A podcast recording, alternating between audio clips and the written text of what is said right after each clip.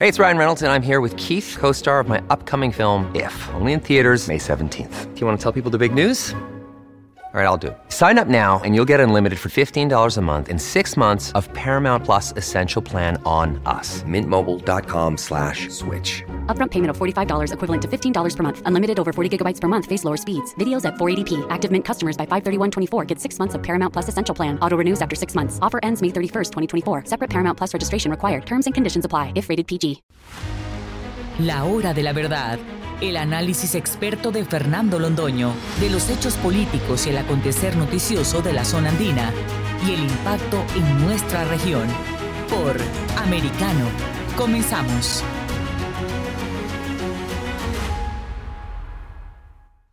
Y recordemos que un día como hoy en la historia, en el año 455 de nuestra era, Genserico y sus vándalos saquearon a Roma 14 días y 14 noches contiguas, continuas.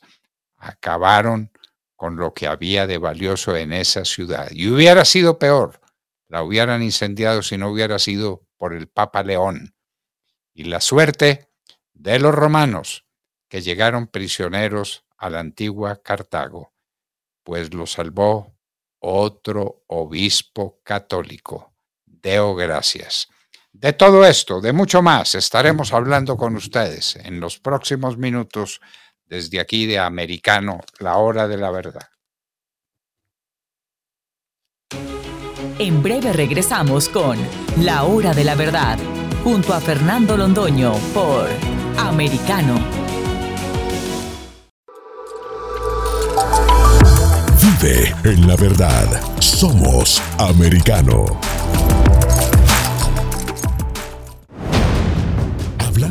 Con la verdad. Siempre americano.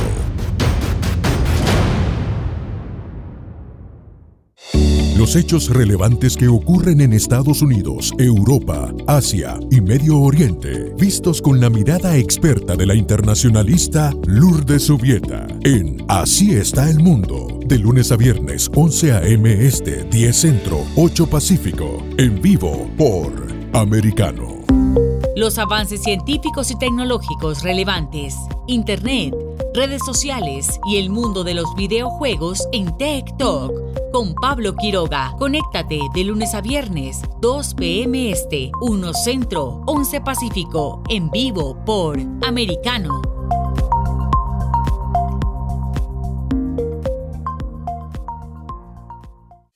Diversas ideas, múltiples argumentos, distintos puntos de vista. Únete a las líderes de opinión más influyentes de habla hispana. De lunes a viernes a las 5 p.m. Este, 4 Centro, 2 Pacífico, en vivo por Americano. De la mano de la reconocida periodista Rocío López Real, los conservadores españoles en el exterior podrán mantenerse informados de los últimos acontecimientos censurados por la mayor parte de los medios subvencionados por la actual administración. Escúchanos cada fin de semana. Más voz, cada sábado, 1 p.m. Este, 12 Centro, 10 Pacífico por Americano. Más Voz está disponible para ti cuando quieras. Accede a toda nuestra programación a través de nuestra aplicación móvil americano. Descárgala desde Apple Store o Google Play y mantente informado con nosotros. Donde se habla con la verdad. Somos americano.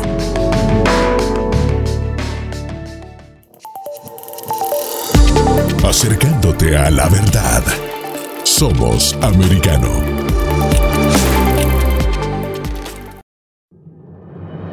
Estamos de vuelta con La Hora de la Verdad, junto a Fernando Londoño por Americano. Queridos amigos en Estados Unidos, ustedes conocen mucho el personaje que nos va a acompañar en los próximos minutos. Fue vicepresidente de Colombia durante ocho años en la época más feliz que Colombia ha tenido probablemente en su historia. Con su presidente Álvaro Uribe Vélez le devolvió la paz a Colombia, la seguridad a los colombianos. Con el presidente Álvaro Uribe devolvió la fe en el crecimiento económico, en las empresas libres, en la propiedad privada, y luego fue embajador en los Estados Unidos, donde ustedes seguramente lo recuerdan, Francisco Santos Calderón. Muy buenas tardes, doctor Francisco.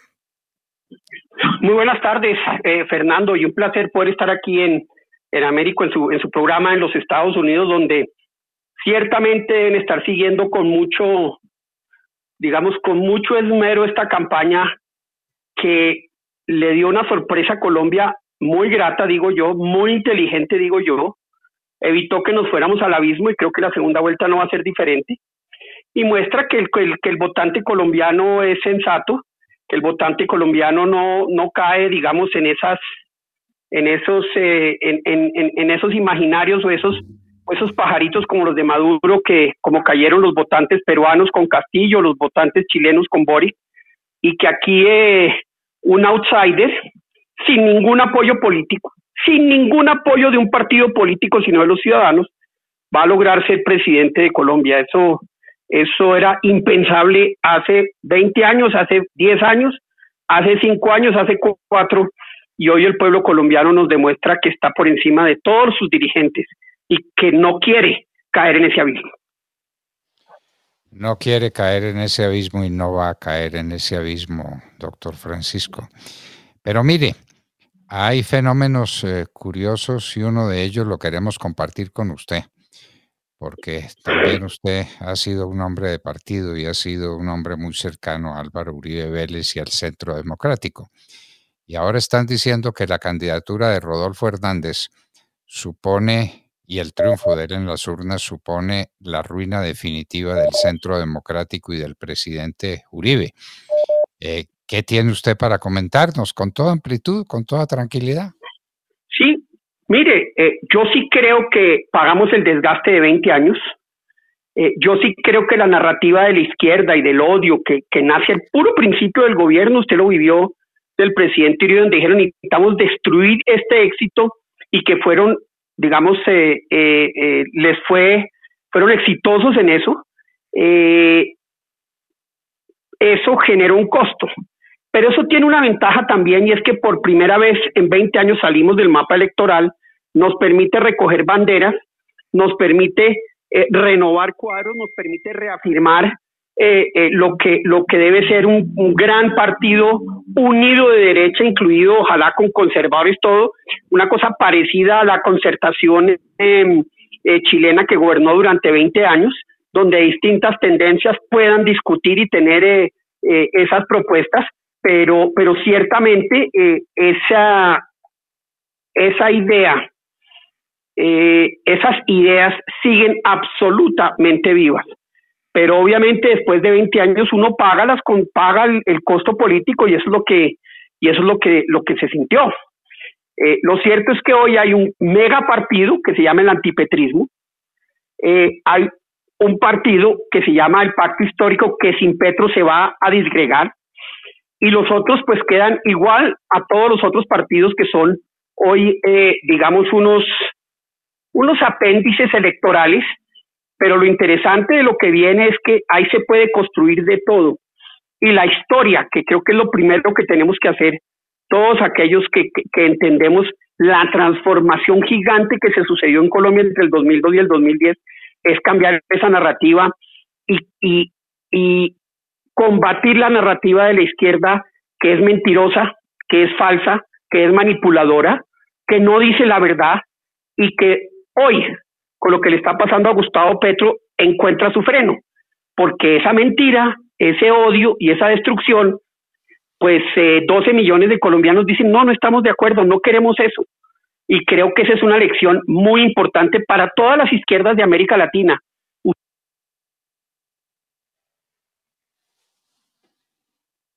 Doctor Santos.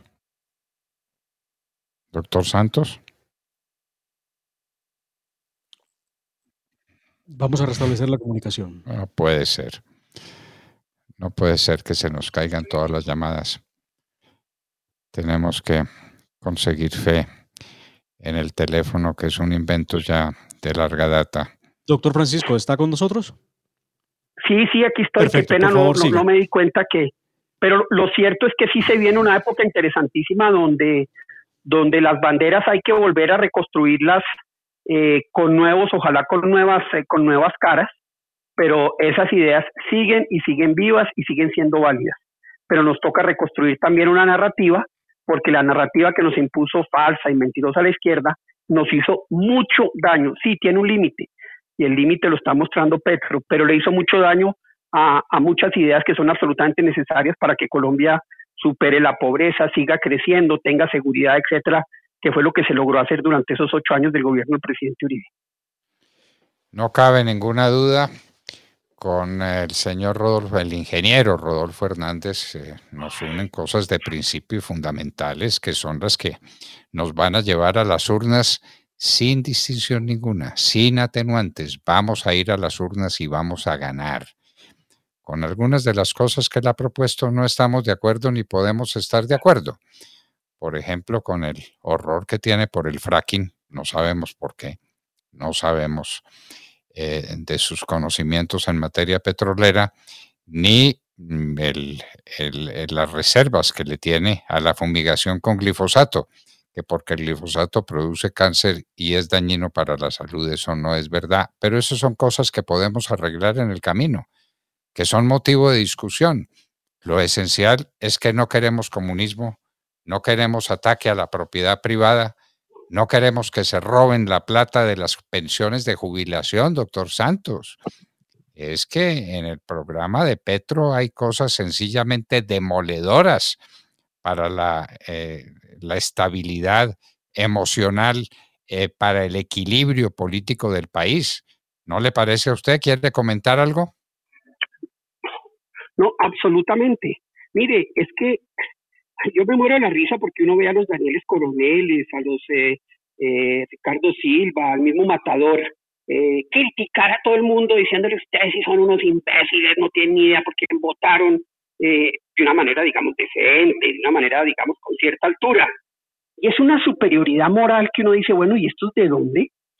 ¿De dónde ellos tienen una superioridad moral para decirle a los que votan en contra de su candidato, que obviamente es Gustavo Petro, que, que no, que el país no quiere exactamente esas propuestas que él pone sobre la mesa y que destruyen la economía y que destruyen eh, eh, eh, todo lo que hemos construido, la institucionalidad y que destruyen la democracia, porque mire, yo lo he dicho desde hace mucho tiempo, yo no creo en las convicciones democráticas del señor Petro.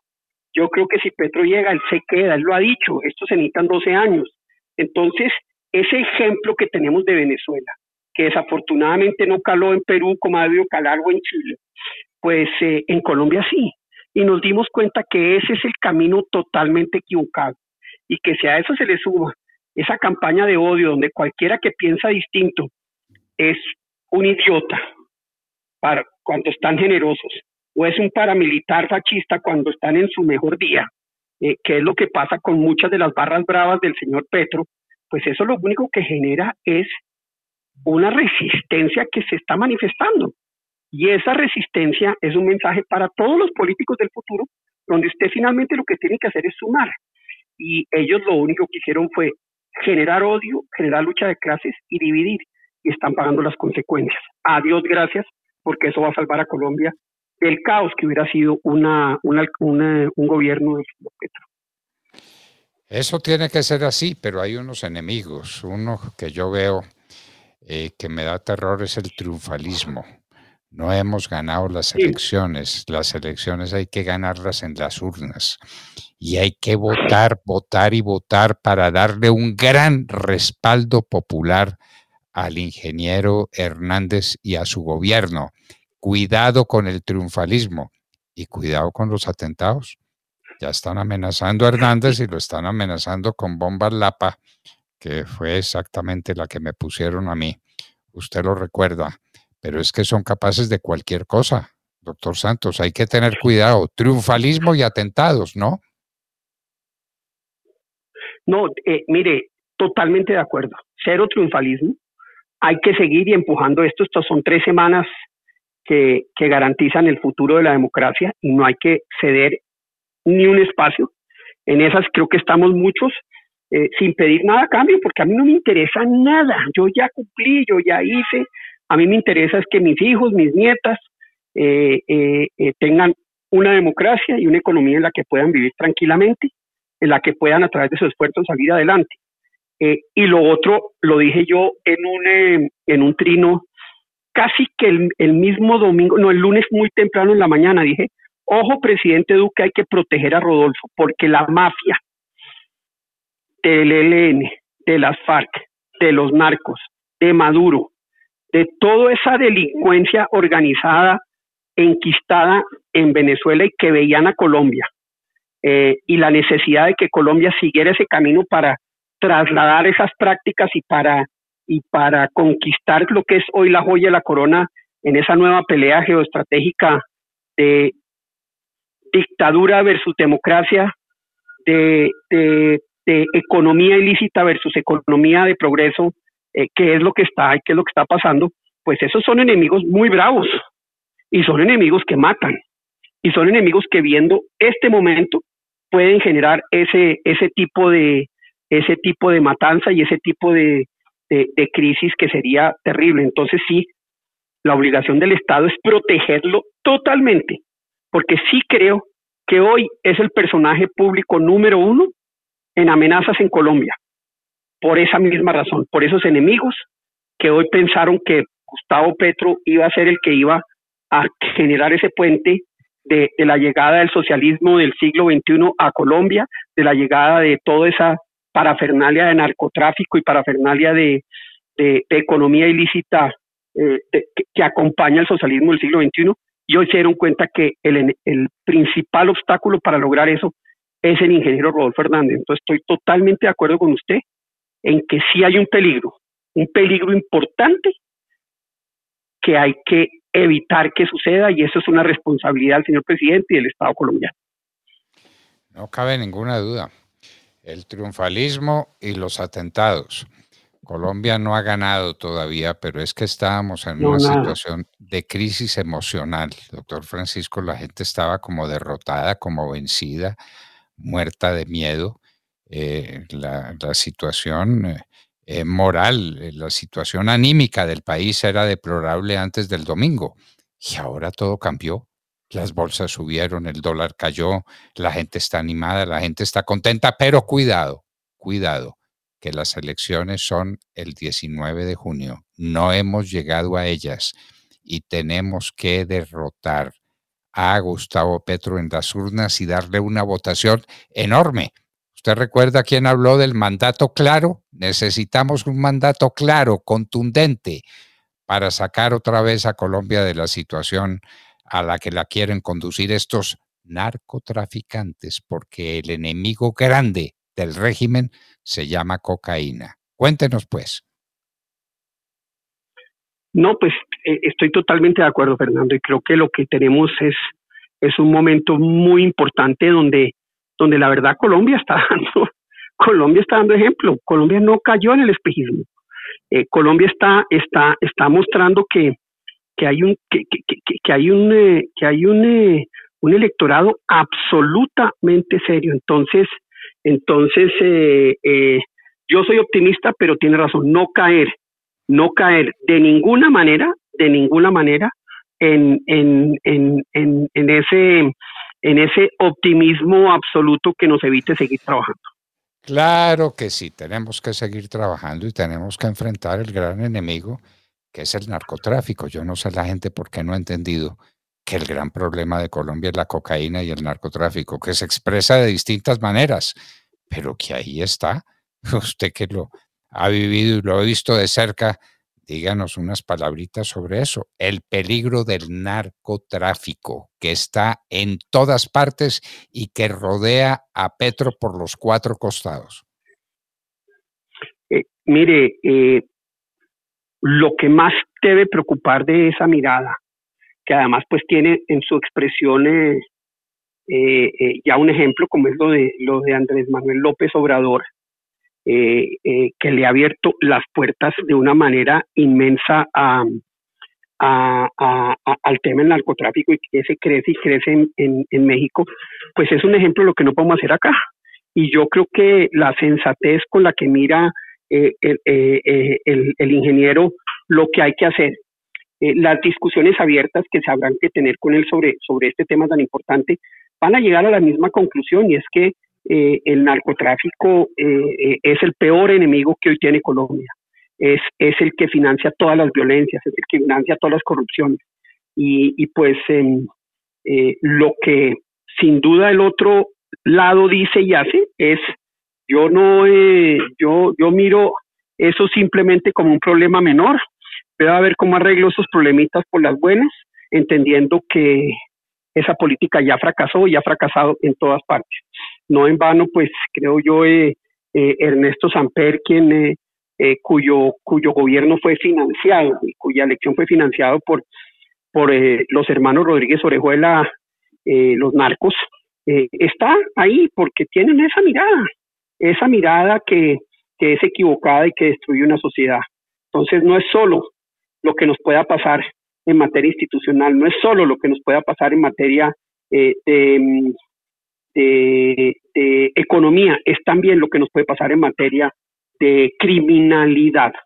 Eh, la política de abrazos, no balazos de AMLO hoy en tres años tiene más muertos que en los seis años del gobierno anterior por cuenta de homicidios. Entonces ahí, eh, ahí, hay muchas cosas, pero el colombiano creo que se está dando cuenta y lo entiende y por eso pues em, lo que uno ve ahorita es, es, es, es un voto que se está expresando contra el sistema, pero no para destruir el sistema.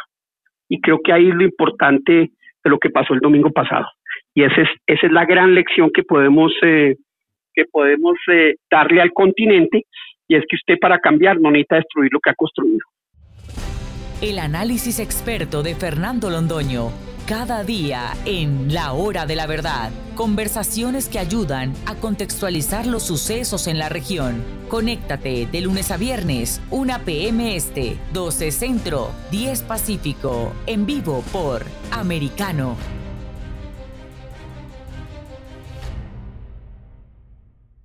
This podcast is a part of the C Suite Radio Network. For more top business podcasts, visit c-suiteradio.com.